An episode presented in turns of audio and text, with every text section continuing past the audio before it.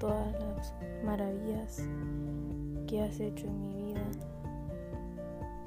porque a pesar de que ha pasado tan poco tiempo, tus frutos pues ya son muy aparentes.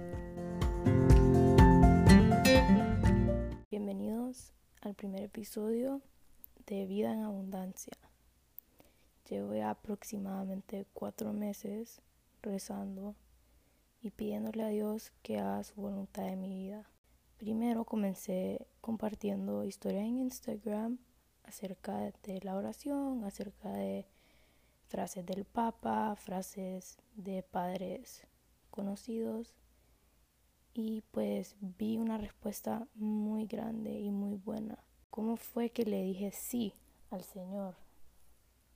Después de tantas veces que Él me había buscado y tantas veces que yo había ignorado su llamado.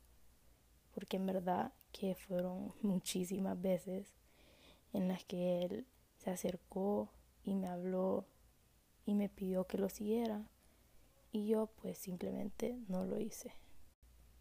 Entonces seguí rezándole y seguí rezándole y pidiéndole que pues me usara a mí como un instrumento de evangelización.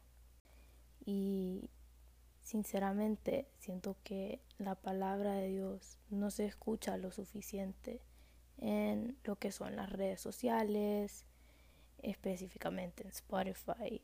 Entonces vi un área de oportunidad donde pues hacía falta el Señor y espero que a través de esto pues pueda llegarle el Evangelio a muchas personas.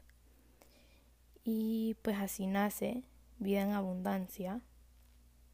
Y está chistoso como eh, encontré el nombre, porque no sé por qué en todo este tiempo que yo había estado rezando al Señor, siempre me salía la palabra de Jesús es el camino, la verdad y la vida. Y seguido después de esa palabra, siempre me preguntaba, pero ¿qué, qué me quiere decir el Señor con esto? Y fue entonces cuando me llegaba muchísimo también esta palabra de Él se fue para poder darnos vida y vida en abundancia en referencia cuando él le da su sermón a sus discípulos. Entonces, pues son dos palabras que se han quedado muchísimo conmigo y que espero que a través de este podcast ustedes puedan pues recibir un poco de lo que es el evangelio y pues así tener vida, ¿verdad? Porque el evangelio es la verdad y la vida.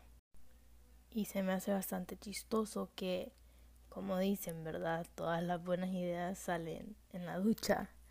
Entonces, después de ya casi cuatro meses estar poniendo pues este proyecto que no sabía ni qué forma ni qué nombre iba a llevar, pero sabía que quería ofrecérselo al Señor, pues nació Vida en Abundancia.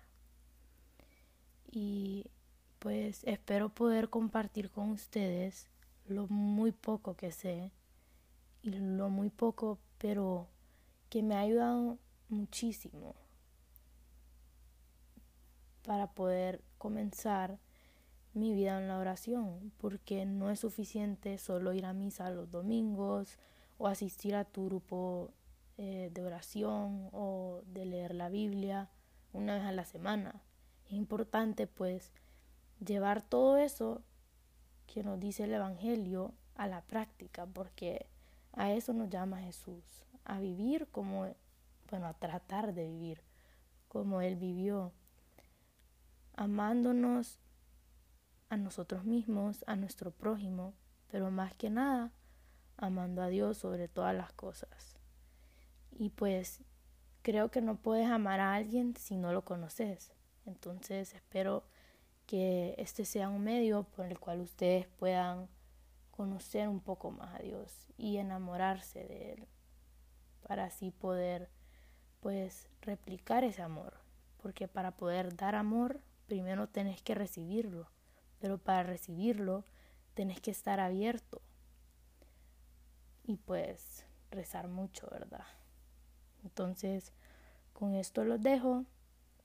Espero que decidan regresar para el primer episodio donde vamos a estar hablando acerca de la oración.